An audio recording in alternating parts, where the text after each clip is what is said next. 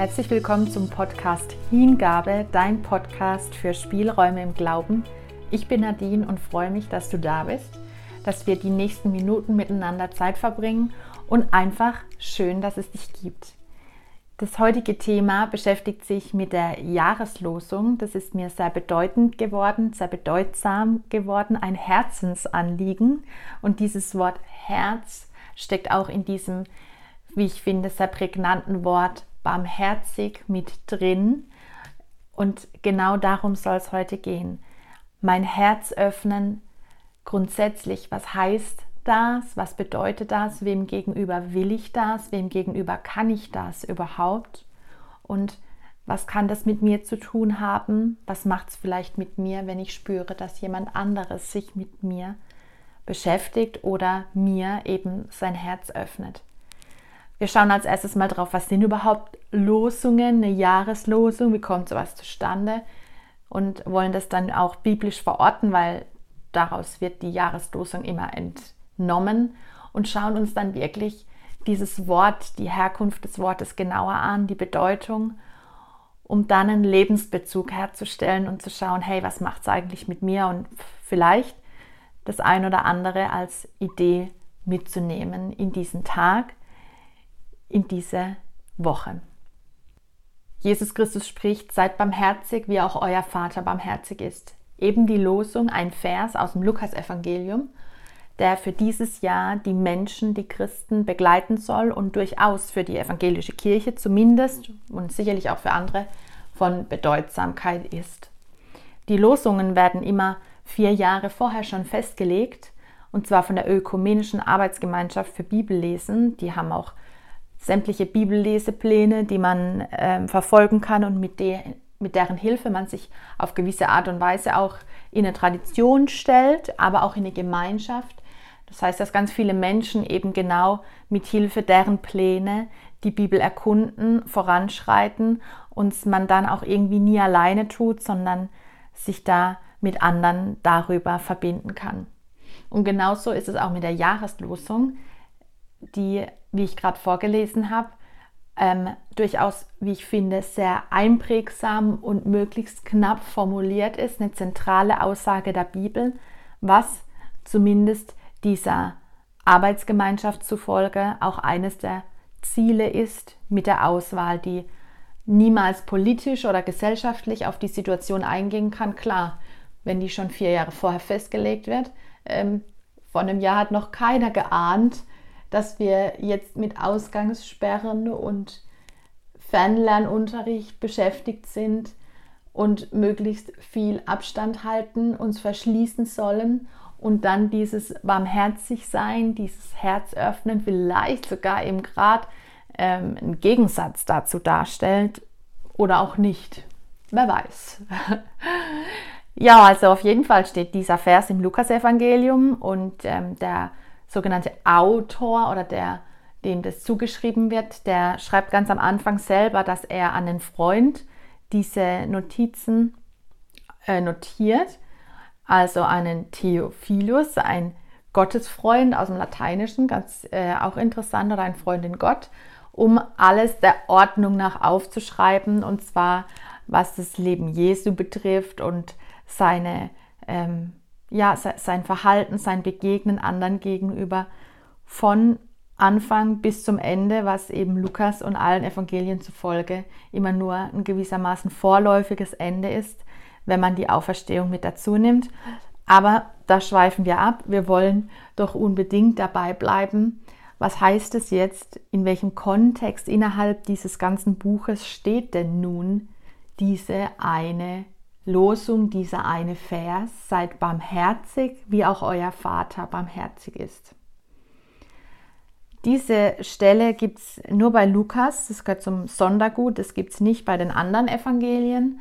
Und ähm, genauso wird auf genau diese, dieses Wort, dieses Barmherzigsein, auch zum Beispiel im Gleichnis vom barmherzigen Samariter, das hat man vielleicht mal gehört oder kann es eben bei Lukas nachlesen, oder auch das Gleichnis von von dem Vater und den beiden Söhnen, ich glaube im Sprachgebrauch eher bekannt als ähm, das Gleichnis vom verlorenen Sohn, eben auch Sondergut und im Lukas-Evangelium nachzulesen, falls sich jemand dafür interessiert. Ansonsten kann ich euch sagen, dass es mich durchaus verwundert hat, dass in der einen Übersetzung dieser Vers mit unter die Überschrift von der Feindesliebe genommen wurde, während es bei, bei Luther und auch der jetzt mir neu vorliegenden, seit anderthalb Wochen gibt es neu die ähm, Basisübersetzung. Also ich hatte noch nie eine pinke Bibel in der Hand, jetzt liegt sie mittlerweile vor mir.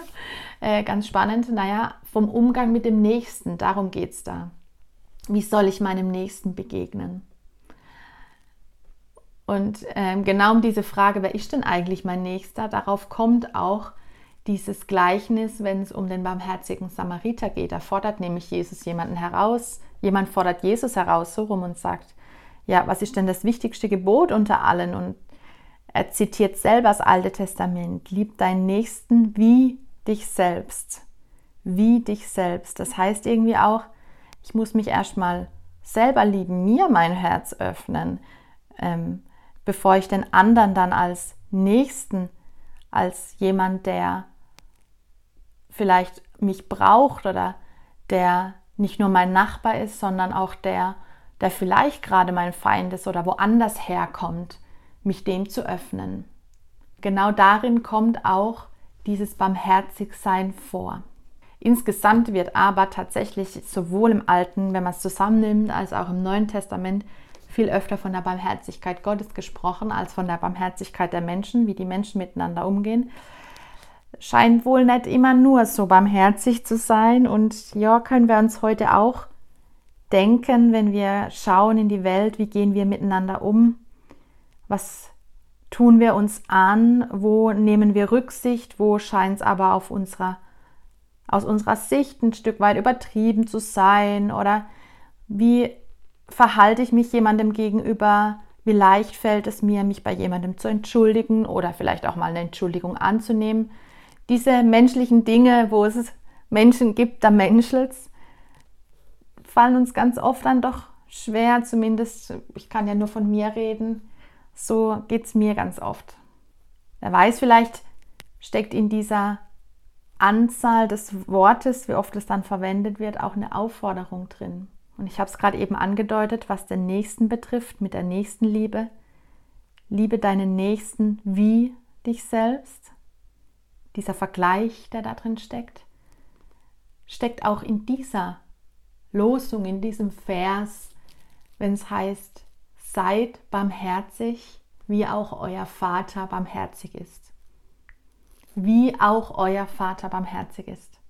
Also was oder beziehungsweise wer zuerst barmherzig ist, ist der Vater. Und hier in diesem Kontext, weil es ja aus der Bibel entnommen ist, spricht man vom Vater und meint damit als Zuwendung, liebevolle Bezeichnung eben Gott.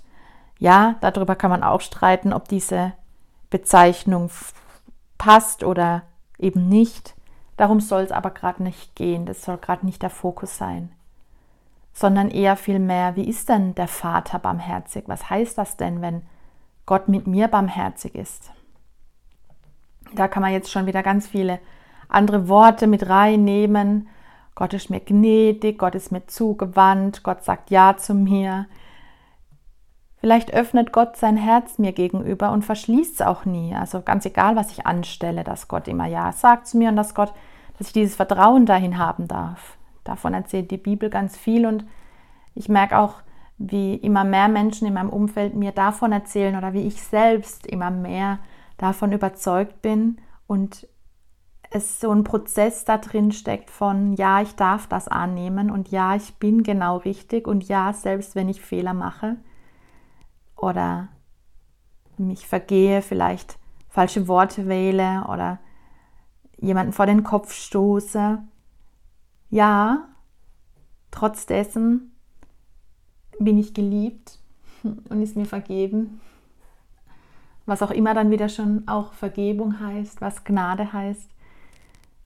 Das steckt alles mit in diesem Barmherzigsein drin, wenn man Herz versteht als Liebe. Einfach Liebe eigentlich, oder? Liebe einfach. Hm. Ist nicht immer so einfach. Auf jeden Fall soll es heißen, mitfühlend, gütig, sich jemandem grundgütig gegenüber zuwenden, milde zu sein, eben zu vergeben und zu sagen, hey, tut mir leid. Und das sagt auch der Duden eben als Synonyme, als Wörter mit der gleichen oder ähnlichen Bedeutung, mitfühlend, gütig, grundgütig oder milde. Das Herz für andere zu öffnen. Vielleicht einen Moment sich selbst zurücknehmen, einen Moment der Stille oder einen Moment des Innehaltens, einen Moment des, ich schaue mir mal in den Spiegel und gucke, kann ich das vor mir verantworten? Kann ich damit auch schlafen oder was raubt mir vielleicht den Schlaf? Das Herz zu öffnen für sich und auch für andere. Denn wer ist denn mein Nächster? Dieser Zuspruch, Gott wendet sich jedem zu, mir, dir, uns, allen Nächsten. Und da brauche ich keine Angst zu haben, sondern ich darf mich immer darauf verlassen, gerade auch dann, wenn es mir schwerfällt, gerade auch dann, wenn, wenn Elend über uns einbricht, wenn eine Pandemie sich breit macht und wir selber keinen Plan haben und es uns auch schwerfällt, dass da Gott seine Finger im Spiel hat.